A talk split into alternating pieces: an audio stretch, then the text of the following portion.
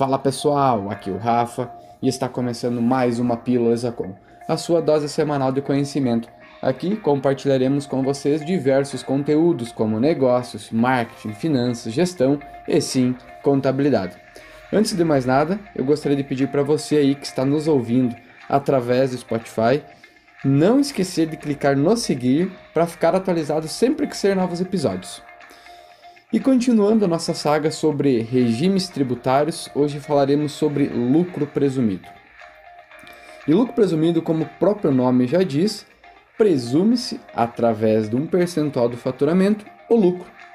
E com esse percentual de presunção, não será necessário comprovar para o fisco se a sua empresa obteve ou não lucro num determinado período. Os requisitos para aderir ao lucro presumido são apenas que a empresa fature até 78 milhões anuais e que não opere em ramos específicos, como banco e instituições públicas, né? E o que, que ele tem de diferente do o regime que a gente comentou o episódio anterior, Simples Nacional? É que aqui no lucro presumido, um dos fatores é que é, o pagamento no Simples Nacional se dava em uma única guia e aqui no lucro presumido separamos em diversas guias, ou seja, cada imposto tem seu código de receita para pagamento. Rafa, mas quais são os impostos e como calcula? Então, pessoal, primeiro falaremos dos impostos que são calculados é, na forma, forma cumulativa, ou seja, Sobre o faturamento, aplica-se uma determinada alíquota. Nesse caso, temos o PIS, que tem um percentual de 0,65%, e o COFINS de 3%.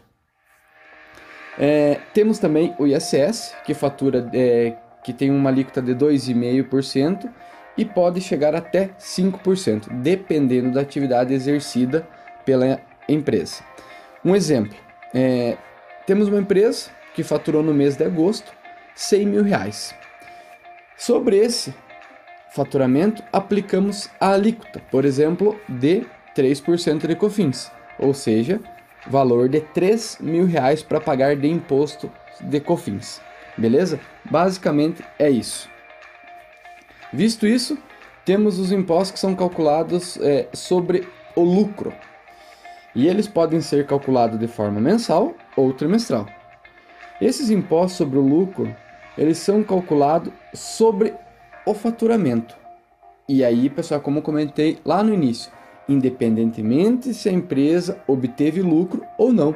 E aqui nós vamos ter que aplicar as alíquotas determinadas pelo fisco, que é de imposto de renda de 15% e de 9% de contribuição social.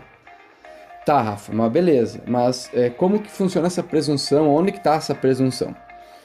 Pessoal, a presunção já é, ela está relacionada numa tabela já pré-definida. E aqui rapidamente eu vou citar, por exemplo, combustível e gás natural. Ele tem uma presunção de 1,6. Transporte 8%, comércio de forma geral 8%. Vamos lá que eu vou passar um exemplo bem básico aqui. Suponhamos que temos a empresa K2. A empresa K2 faturou no trimestre 100 mil reais. Para calcular esse imposto, faremos o seguinte: 100 mil reais de faturamento vezes 8%. Por quê? Porque a K2 é um comércio e tem uma alíquota para comércio presunção de 8%. 100 mil vezes 8 igual a 8 mil reais. Esse valor de 8 mil reais é o lucro que a empresa obteve, é a presunção que o governo é, determina. Sobre esses 8 mil, aplica-se a alíquota de imposto de renda, por exemplo, que é 15%. Então, 8 mil vezes 15% igual a R$ 1.200. Isso é o valor que você vai pagar de tributo de imposto de renda. Para contribuição social, mesma coisa, 100 mil vezes 8%, que é a presunção para comércio, vezes 9%, que é a alíquota de contribuição social, que daria o valor de aproximadamente 720 reais. Esses seriam os valores de impostos trimestrais, trimestral que a empresa teria que pagar. Tá, Rafa, beleza. Mas e se meu lucro não foi de 8 mil reais da presunção, foi menor? E agora o que, que eu faço? Eu pago menos? Sinto muito, pessoal, mas nesse caso não tem o que fazer. A gente fez uma opção pelo lucro presumido e a gente tem que aceitar. Porém, é aí que entra o planejamento e é aí que você precisa ter uma contabilidade alinhada com a sua empresa. Pessoal, como é que estamos até aqui, ok? É, vamos dar uma avançadinha um pouquinho mais nesse assunto. Uh, temos ainda no lucro presumido uma coisa que é muito interessante, que é importante a gente salientar aqui, que é o INSS, o INSS patronal, CPP, Contribuição Previdenciária Patronal.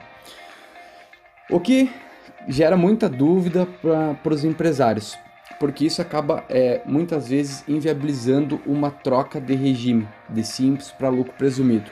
Por que isso?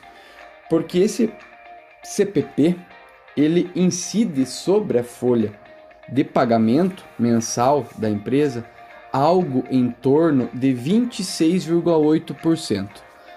O que quero te dizer com isso? É um exemplo. Você tem uma folha de pagamento de R$ 1.100.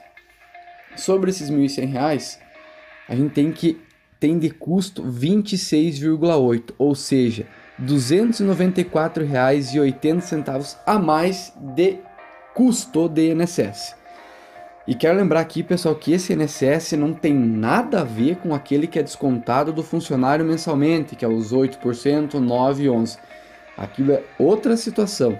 Esses 26 é um custo somente da empresa. É, pessoal, perceberam que aqui falei do PIS, ISS de forma rápida, Imposto de Renda, Contribuição de forma bem rápida e INSS. Porém, ainda faltou IPI, faltou ICMS, né? Porém, são assuntos que demandam um pouco mais de tempo e é um, um assunto mais complexo. É, penso que isso a gente deveria deixar para falar em, em, episódio específico, tá? Então, por hoje eu vou encerrar a, a, pílula, né? E eu sei que ficou bem maçante, bem pesado esse conteúdo de hoje, mas se ainda ficou dúvida, nos chama no privado lá no Instagram ou no Facebook, no arroba Contábil, que tem, teremos o maior prazer de poder ajudar, ajudar você, tá? E por hoje é só. Lembre de nos seguir, de curtir e compartilhar essa pílula com o maior número de pessoas possível. Até a próxima, pessoal. Um grande abraço e tchau!